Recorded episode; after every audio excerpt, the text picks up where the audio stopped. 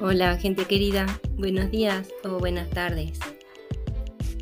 ¿Qué tal si yo no fuera autista y usted sí lo fuera? Si eso no es el caso ahora mismo, claro. ¿Cómo se sentiría si todas y cada una de sus conductas, solo por ser alguien que tiene esa condición vital, fueran interpretadas, reinterpretadas, sobre, sobreinterpretadas?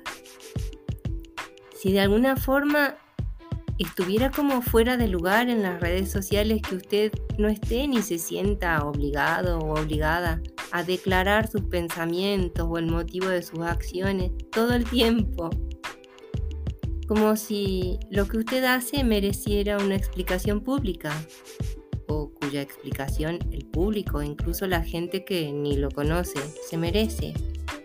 O como alguien que necesitaría cambiar de movida o alguien que tiene seguro algo raro en todos los casos, incluso cuando no, no nos lo parezca justo ahora, como algo que está mal de alguna forma.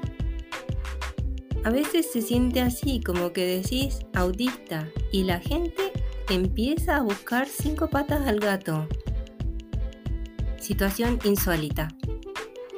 Sobre todo si antes de tu diagnóstico las cosas, incluso por tus raritudes más raras, no eran algo que merecía una explicación pública o andar dando explicaciones sobre lo que hacías o dejabas de hacer.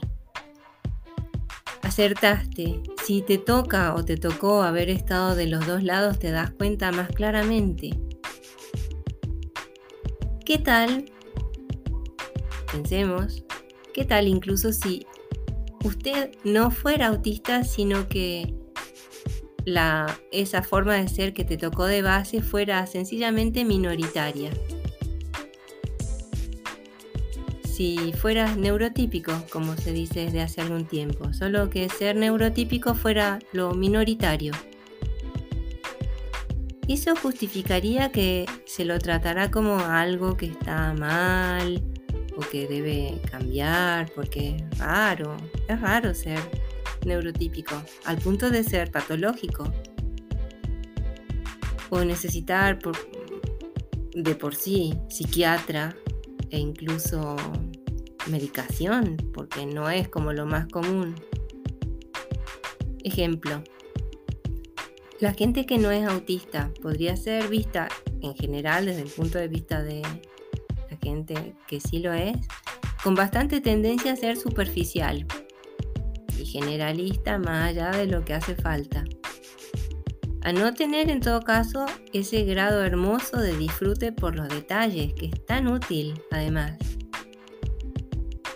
Eso nos daría derecho a inventar artilugios y hasta terapias para que cambie esa forma de ser y usted empiece a ser detallista, porque no lo es de movida. Si no gustara de las reiteraciones que son tan adecuadas y tan útiles en diversos sentidos, si se las considera como ocasión de práctica, ¿habría que someterlo a reiterar solo porque la mayoría lo hace? No parece muy buen plan. En todo caso, se sale perdiendo entre todos.